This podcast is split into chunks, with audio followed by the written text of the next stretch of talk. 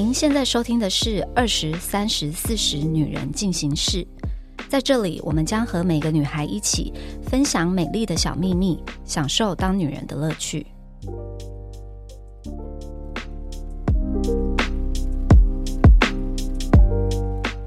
嗨，大家好，我是 Nancy。今天呢，二十岁的木兰美眉想要来跟我们聊梦想。Oh my god！怎么突然讲到梦想就笑得出来呢？就是讲到梦想，我会打一个小寒颤呐。对，你就直接问一下木兰，你二十岁，你的梦想是什么？从小到大就是一直很想要当唱跳歌手的。萧亚轩那种吗？哎，还是现在已经不流行萧亚轩了？我是不小蔡依林啦，哦，还好没有代沟，我很怕你讲一个我不不认识的人。Blackpink 的 Lisa 你知道？我当然知道那韩星你还知道谁？韩少喜，哦，因为大家说你很我刚刚沉默了一下，想说啊，哦我也知道，我也知道，我也知道。大概就这样子了，OK，不要再问了。好，所以那你为什么想要当唱跳歌手？我从小就喜欢唱歌跳舞，然后后来发现，哎，自己好像在这个领域上面有一点小小的成绩，然后其他人就鼓励你自己说，OK 去做这件事情，所以我就一直也慢慢的在努力。可是我现在最大的 struggle 是说，梦想跟现实之间做一个平衡那种感觉啦。在学校的时候就已经开始参加什么热舞社啊，什么那压死压死！那你是会去市府广场在那边跳舞的其中一是哎员吗？我是，你哎我也可能曾是哎可能我曾经看过你也是，我你也是哎，我高对，你是热舞社，对不对？我大学还啦啦队总招哎，大家尊重好不好？对啊，所以说在在座大学姐给我尊重。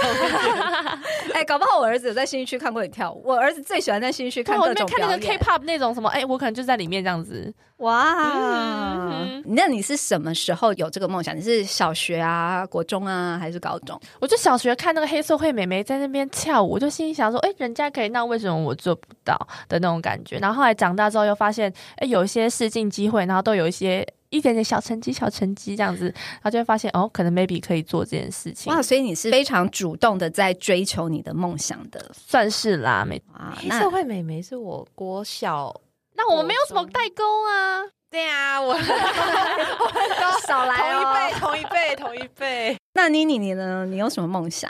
我的梦想不是一个职业，或是不是一件事的梦想，是一个画面。我的画面是白天穿的很时髦、端庄，然后走在一个商办的大楼里面。我晚上的画面是我回家以后，我坐在一个有落地窗的沙发旁边喝茶看书。嗯，嗯，就我的梦想是它是一个画面。它有随着年龄的增长去改变吗？还是它就是一直都是那样？它很明确，他是我一个目标。对我现在要给木兰看我手机的桌面。我的我看，我看，我看，我看，我手机你画的吗？我未婚夫，他跟我刚在一起的时候，他画，这就是你的梦想啊！他不知道，对哎，，你们真是命中注定，很神奇，对不对？对？他那时候就只是说啊，如果我们以后结婚了，我们的家就一个很大片的落地窗，然后一张沙发，我们两个人坐在上面看书，然后桌上有一杯茶，很扯，对不你对看？是看到这个就立刻就觉得老娘要嫁给你吧？更确定，然后这张照片就是是我 forever 的手机桌布，就到现在没好换过。浪漫哦，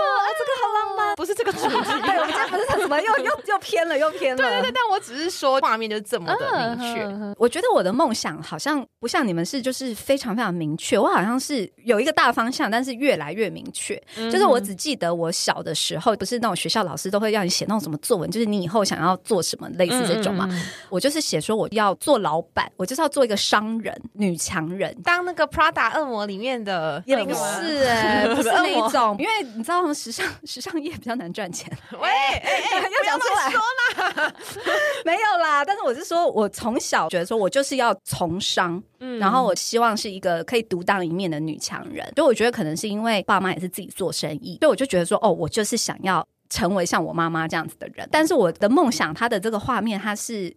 越来越明确的，就是我越长大以后，我的梦想就变成我要赚女人钱，嗯。就是我我已经变变得比较明确，说我不只是要从商，我知道我做的生意是要跟女爱漂亮。女人爱漂亮相关，因为我就觉得我自己是女人，我的钱超好赚，爱漂亮啊，对，我就超我的钱超好赚，我就觉得我长大就是要赚女人钱。年纪再更大一点之后，我的梦想就变成只剩下赚钱，为你要养儿子啦。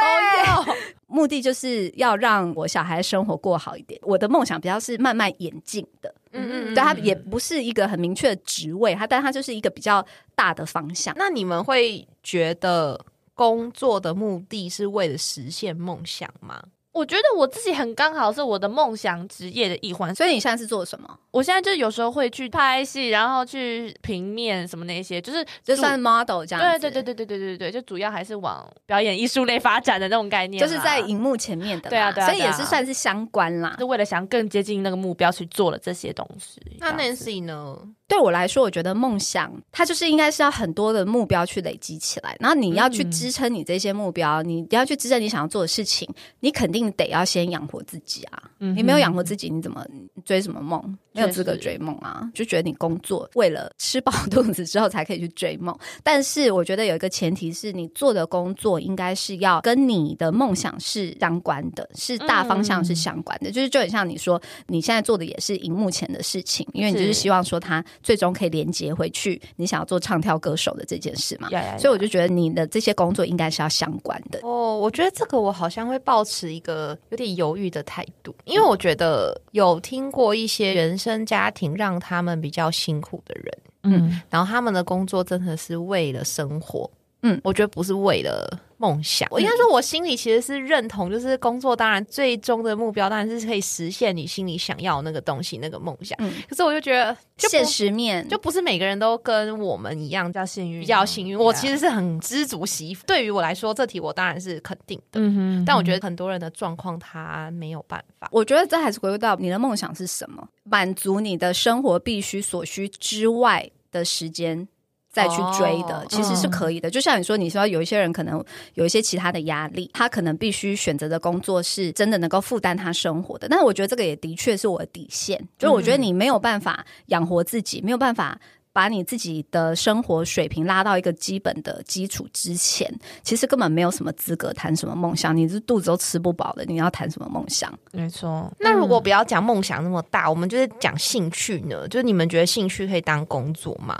还是跟现实要怎么取舍？我觉得兴趣完全可以当工作，因为我觉得工作感觉是一件很苦闷的事，因为你要一天跟他相处个三分之一的时间。对啊，哎呀，所以所以我觉得你一定要找一个你自己有热忱的事情做，你才不会觉得厌倦之类的。但我觉得有兴趣的工作不一定能喂饱你，这就是我觉得我现在二十岁现在的一个微微的焦虑啦。收入有一点没办法 cover 你现在所有必须要的支出。对啊，对啊，对啊，所以我才会另外还有在找打工。但你现在甘之如饴吧？就是你知道你很明确在朝一条你想要的路上前进。是没错啦，但就是还是会觉得有时候还是会有点肚子饿。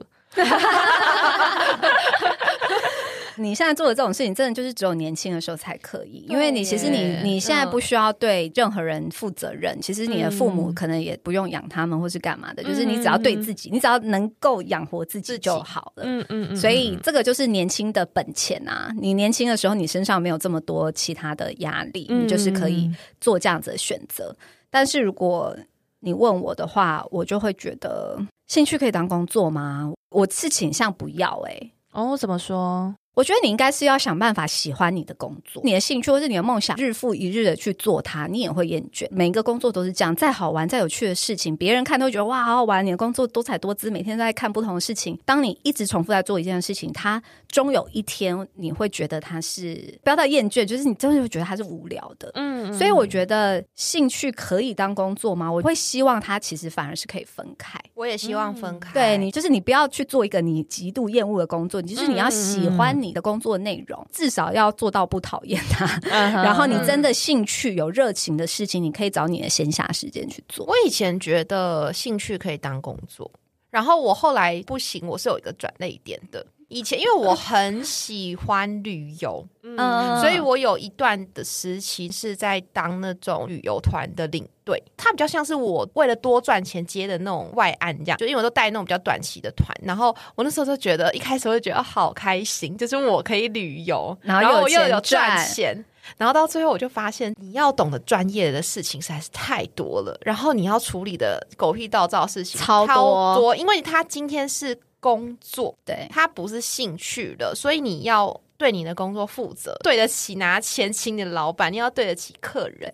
然后我就是已经没办法用同样的心态去做同对然后样你享受的事情，我出去根本不觉得我在玩，我就是每天都在提心吊胆，因为你就不是在玩了，你在工作。对对，可是这其实是我喜欢的事情。后来就越来越有压力，觉得我人生唯一的快乐吃跟旅游，然后我现在旅游被剥夺嘞、对我现在旅游等于工作。我有这个转捩点以后，我后面就觉得兴趣就是兴趣，我就希望兴趣跟工作是分开。而且就像那种比如说什么喜欢弹钢琴的人，或者喜欢拍照的人，但是弹钢琴的人到钢琴家。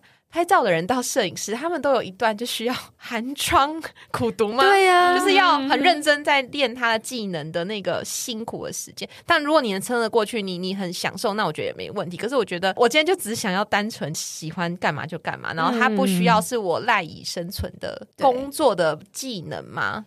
而且你想想看，像摄影师好了，你说他对摄影很有热情，然后终于成为摄影师之后，他就会发现说，当他变成是他工作的时候，他也不能拍他想要拍的，他要拍客户想要的东西。对啊，对啊，对啊摄影师们来。对，所以说兴趣，我是觉得最好是不要当工作会比较好。哦，我就觉得分开，就生活就会有一个新的平衡嗯木兰，你听到这边，你也会觉得说，啊天哪，我现在是。啊！但不要不要，我不想改变木兰，对我觉得他现在年轻所以我们不要让他对于梦想这件事情感到如此的，因为我觉得你还是要做，就是你要先冲了，然后你之后碰壁了，我可能感受到五年后再来跟你们讲，我发现，哦，我觉得你说对了。但那也有可能五年后就是你非常成功，那个很好机会，你演到很棒的戏，或者你刚好有一个机会，然后你就完全朝向梦想之路，我觉得那样也很棒啊。但那个好像只有你现在这个年龄阶段才能做才能做的事情，所以就一定要做。还在热血的时候你就冲吧，嗯哼你身上还没有其他单子的时候你就冲吧。好的，嗯好的。那想想想问姐姐们，我们刚刚谈论到那么多追求梦想，可能有太多现实面的打击什么之类的。那我们今天排除掉现实的任 要怎何打击么排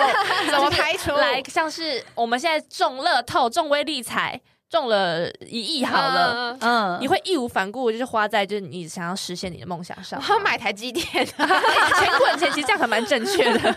某个层面说来也是哎、因为这样我的落地窗的房子就有着落。对啊，你就不用幻想了。对耶，白天现在我好像已经算阶段性达成了，对所以我擦晚上那片落地窗哎、会哦，我会实现梦想哦。那 Nancy 姐姐呢？我应该也会，但是我觉得她会是有计划性的。你知道，知道很多那种中乐透的人，然后到最后都会破产，因为他们就是 一次真的啪，不是因为他们就是不懂得怎么去规划嘛。那我就觉得，对于梦想很有热情这件事情，当然是很好的。嗯大多数大家在追求梦想的路上，钱跟机会啦，这两件事情就是最大的决定你成败与否嘛。那如果说机会这件事情我们没办法控制，如果说钱你可以解决的话，那当然是一个很好的方式。但我觉得它必须是思考过、规划过的再去做。你也不能说哦，我今天中一亿，那老娘什么都不怕，然后就是要钱就乱砸，你一定肯定是撑不了半年就会拜拜的那种。我。中一亿，我应该会，我还是会想买个包，对啊，你就 再规划。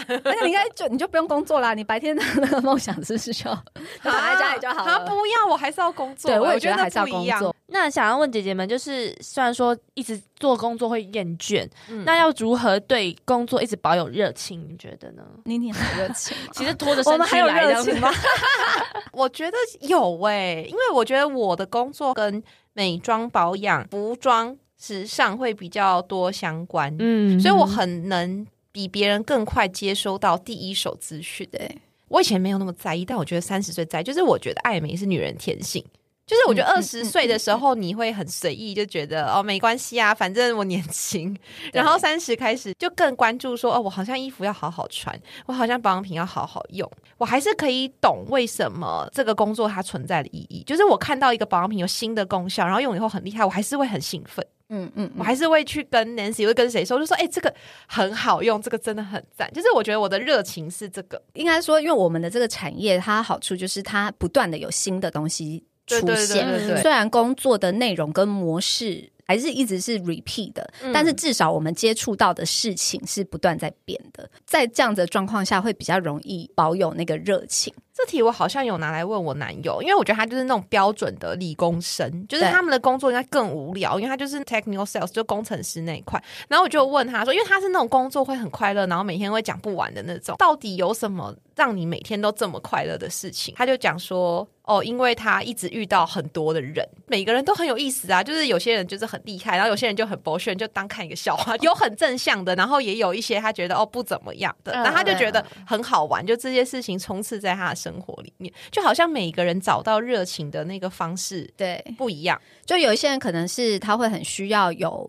得到别人的肯定啊！每一个人在这个工作中要保热情的方式很不一样。就是像有些人，他可能需要不断的能够获得成就感，他才能够一直继续为这份工作燃烧。我觉得这也是方式之一。我觉得我也有一点点像是这种，好像我很辛苦做了很多事情，然后有获得肯定或者很获得大家的回响嗯的话，我就会觉得哇，更有动力想要继续做。所以呢，在听 podcast 的人。给我好好按五颗星，开始晴了，给我开始按五颗星，还有要给我正面留言，我就会很有热情的继续做下去。嗯对啊，就是我觉得每一个人需要鼓励的方式不同咯，但是他的确是你要自己去找出来说，哎，适合自己的方式是什么？这样子，嗯，对，对啊，因为我觉得那个热情的动力的源头好像要自己找。嗯我入这行的时候，因为我每天有一堆资讯要处理，我就觉得很痛苦。就我写新闻稿，我没灵魂，我就觉得、啊，不就这样，啊保养品不就是那样。嗯对然后到这两年，就是有跟自己沟通，我还觉得不行，就你已经此生注定就在这个产业，所以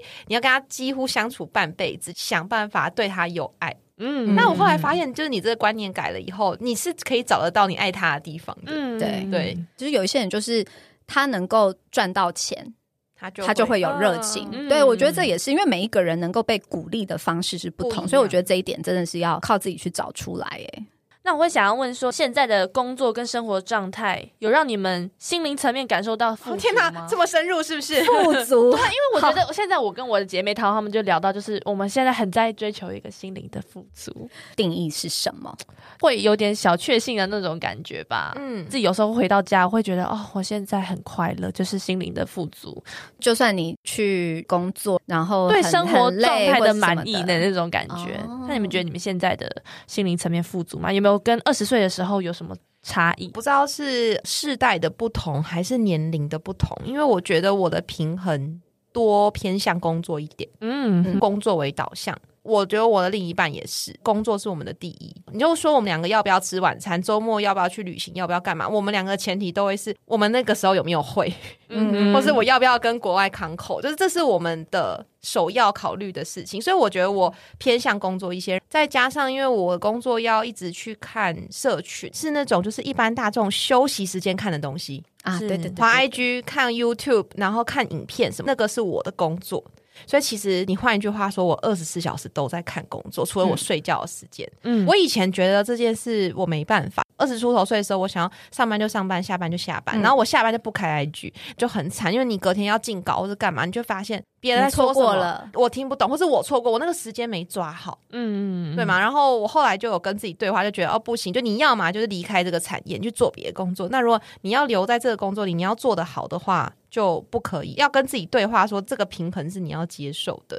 所以我觉得心灵的富足我不知道，但是我觉得 这个平衡是我跟我自己有达成的。我现在也是感觉也是蛮富足的啦，但是我觉得它也是一个进化的过程，因为进化的过程，对我的那个富足感觉的来源变得有点不太一样，就二十几岁到三十几岁这个区间，因为当然我也是工作放很重的人，嗯。我就是属于那种我眼前有什么机会，我都会先抓住再说，然后就是会尽力去做，我就会一直不断的想要 challenge 我自己，然后看说，哎，我这样 challenge 我自己，我会不会获得在更多其他的机会，然后会不会再让我对于我以后我的梦想，或者是我的我未来的这个画面，会不会再更进一步？就是我是会一直把自己逼的抓住每个机会，然后去做，然后我也会从中获得成就感。嗯这一些，它是会让我在那个当下是觉得很富足的。我做的东西有被别人看见，又或者是我做的事情有让别人需要我，也是一个富足的感觉。我就觉得刷存在感我以。前要找工作的时候 是看你的 YouTube 的、欸。真的吗？你的面试我是看 YouTube 在准备的、欸，对，我记得你那时候来面试的时候，你的你的问的问题就是我影片里面讲的开事情。玩笑，就是做好万对，全做好万全准备，对自己本身的保有热情或什么被需要这件事情也是其中一点。嗯那在二十几岁到三十几岁的时候，我的富足就是来自于我工作上别人给予我的肯定，还有我自己对于自己要往未来的那个梦想的方向有没有前进这件事情，会让我感觉到富足。嗯但是因为我现在就是已经是三九要四十岁，然后我人生有小孩以后，就的确那个富足的来源已经变得比较不啊，你好一样。像有说，就是有两个小孩，让你觉得生命变得很圆满。哇哦，对，就是我觉得这句话，老实说，就是很多人都会觉得听起来有个老套的，什么叫做生小孩才圆满？我不是说要生小孩才圆满，就是你有很多人不生小孩也可以把日子过得非常的富足跟很快乐。但是我是说我自己个人的感受，就是我以前没小孩的时候，我也没想到我会 讲出这种话。但是我自己生了小孩之后，你你问我到底生小孩的意义是什么？虽然他们真的很吵很烦，然后一天到晚就是在吼他们，可是我还是觉得好快乐哦。我人生有他们，我就觉得 可是我觉得这个就是一个阶段，我觉得这个富足感它是会在不同阶段它会不一样。我现在很大的一部分的富足是来自于我前面有讲嘛，我的梦想就是我要赚钱这个能力，嗯给予我的家庭一个我想要的生活品质。不同的阶段会是不同的感受，嗯，对啊，那我想要问说，要怎么在自己年龄中找到属于自己的定位？因为像现在姐姐们年纪可能会比较大我一些，那我会觉得你们会在现好会在，修辞啊，就是在现在阶段，你们会有那种不上不下的焦虑吗？就因为我现在还可以说，我还是在家里还是小的，我还没有到卡在上面有爸爸妈妈啊，下面有小孩的问题。对啊，我觉得我比较会好奇你们的焦虑会是怎么样的呢？我觉得我非常焦虑，哦、no，超级严。重，但是。我的想法是焦虑也没有用，人生还是要往前啊，你时间还是在走。怎么找到属于我自己的定位？我可以很诚实的说，我觉得我还没找到，但是我觉得我还蛮认真跟负责在做我现在所有的事情。就不管是我要结婚，或者是我工作，对于我当下现在要做的每一件事情，我是全力在做的，所以我也在找。就是我也还在这个努力的过程，我自己曾经就是二十几岁的时候，我也是非常的焦虑。我就跟每一个那种你知道大学刚毕业的人一样，就是我都是对于未来非常非常的茫然，然后都觉得说，哦，我好像不知道我我未来到底要往哪个方向，然后或者是我现在做的决定是不是正确的，或者我现在做的这个工作对我未来有没有帮助。我自己本身就是。我念的跟我做的事情是完全不相关的，是念生化的。但是我在大学的时候，我就已经知道说，其实我对于生化、什么研究这种，我根本一点兴趣都没有。我只想赶快大学毕业出来做别的事情。所以我当时也是胡乱的摸索，只有一个大方向，就是我想要做跟美相关。的工作，我最终目的就是想要赚女人钱嘛，所以我势必是要先从就是美的相关的这些产业去下手。我有在呃化妆品柜当过柜姐啊，然后我也有去做过那种行销专员，然后我也有在珠宝业待过。回来台湾的时候，我也是就是做行销啊、写文案啊什么等等的。这个焦虑，我觉得是非常正常的。就不管你是二十几岁的时候，是三十几岁，你还在这个摸索的阶段，我觉得这个焦虑都是非常正常的。给的一个建议应该是说，在你这个摸索的过程中，你心中一定是充满各种不确定。就算你身边的很多人看起来都很确定，其实他们心里也都是不确定。所以你不要只哎对对你，因为我是很气定神闲的那种，大家都觉得我对人生很确定，但其实我心里蛮多小剧场，蛮多不安的。对我也是啊，因为我也是那种外表都会让人家觉得说我人生很确定，但是我其实心里超不确定。所 以所以我觉得有第一件事情就是，如果你现在还是在二十几岁摸索的时候，你不要看着别人都觉得别人很确定，其实所有人都跟你一样不确定，所以你不要。觉得好像别人怎么样而去影响到你的决定，你只要看好你自己眼前的路就好。然后再来的话，你在这个摸索的过程中，很重要一件事情就是你眼前有什么机会，你都要先抓住再说，认真努力的去做。因为我有发现一件事情是，很多人会很容易。别人给你一个机会，但是你因为自己心里没有实权的把握，你就会觉得啊，算了算了算了，先不要好了。这是一件非常可惜的事情，尤其是你在二十几岁，因为你二十几岁的时候，其实你你没有任何的包袱，嗯你可以义无反顾的去冲。所以今天别人给你一个机会的时候，其实。别人也不是笨蛋，他们肯定是看到你有什么特质，或是你有什么，他们才会愿意把这个机会给你。嗯所以，当你的人生有遇到这样子的状况的时候，请紧紧的抓住。可是你不会觉得人家给你那个机会，然后觉得自己其实没有那个能力吗？会啊，但我人生的每人生每个阶段我都是这样哎、哦我每一个 机会我我都是可能顶多六成吧，嗯但是我都会觉得我先做再说，嗯我不要在别人。留遗憾的感觉吗？我觉得不是让自己留憾，是我觉得别人既然愿意给我这机会，肯定他看到我什么，或许我自己还没有发现到。那我不要在别人放弃我之前，我先放弃我自己啊我应该是要先冲嘛，我先做做看。那在这个过程中，一定会有很多碰撞，然后你不断去修正什么什么等等的。嗯在这个过程中，你会越来越认识你自己，你那个焦虑感会慢慢减少。你做过很多事情了之后，你很多这些经历，你会慢慢的更清楚的知道，诶，我自己是可以做什么，或者我不可以做什么，或者是我未来想要的那个画面，它会越来越清楚。嗯因为你会去评估说，诶，我其实试过这一条路。然后发现，哎，这个我真的不行，哎，那我可能要微调，往左边一点点，然后左边，诶，这条路好像可以哦。那你慢慢的那个路径会越来越明确。越年轻的时候肯定是最焦虑的，但是这个焦虑会随着你的人生的历练，它会慢慢的减少，它不会瞬间不见。就是三十岁会有三十岁的焦虑，因为你三十岁，你除了你面对的，你可能除了你事业上啊，你追求梦想这一块，它可能又会有其他的因素加进来。你可能要结婚了，你可能要什么，就是它会有新的压力产生，所以你的焦虑会不断的演变。我现在到四十岁，你问我现在有没有焦虑？我现在的焦虑比较不是来自于不确定性。而是来自于能不能稳定。比如说，好，就事业上来说，当然我现在手边的任何事情好好去做好它。可是我的那个冲劲肯定跟我二十岁的时候是不一样的，因为我现在我的人生很大一块会是在家庭这一块嘛，但我还是会有焦虑啊，我还是很不希望被淘汰，所以我还是会尽力去做。比较大的一块的焦虑会是在于说，诶，我有没有办法持续的。维持这样子的生活品质，嗯嗯每一个阶段肯定会有不同的焦虑，然后他的焦虑来源会是不一样的。二十几岁的时候，你就是记住，你有任何机会你就冲。那三十几岁的时候，我觉得你的心态上应该是处在一个。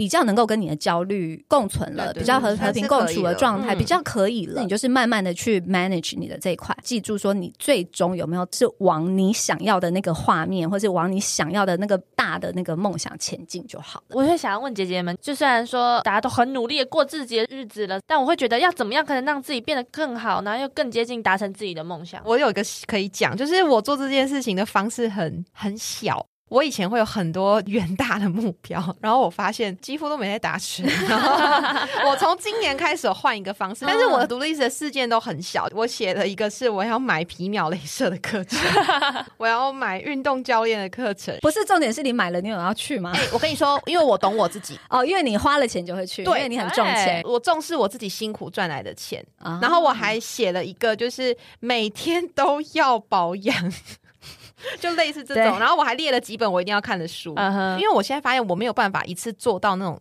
很远的目标，所以我是从这种小事做起。哎然后我其实现在已经四月了嘛，然后我发现我已经有蛮多件事情打勾的了你。买皮秒镭射了吗？我买啦，那太好了！我上礼拜才刚打完，那保湿要做好哦。这很好，因为我自己也是属于比较偏务实的人，嗯就是我不是那种对于我的梦想会有存于一个很虚无缥缈的那个想法的那种人，所以我也是比较像妮妮，因为我觉得梦想它其实就是应该是很多阶段性的目标去堆叠而成的，所以它应该是一个过程，你在往你的那个梦想的。过程中，你必须一个一个小小的目标去实现它，然后你在这个实现这些小的目我就觉得我越来越好。对呀、你会越来越好，因为你有可能在这过程中，你可能也会遇到挫折，然后你会去修正。你每一次的修正，你都会让自己变得更好，你也会更了解你自己。我连存款数字都写上去。对，我觉得这很好啊，就是你必须把你的目标量化，嗯你把它量化了，你才会更有机会去达成它。嗯那我觉得你这样子做的话，你把你的梦想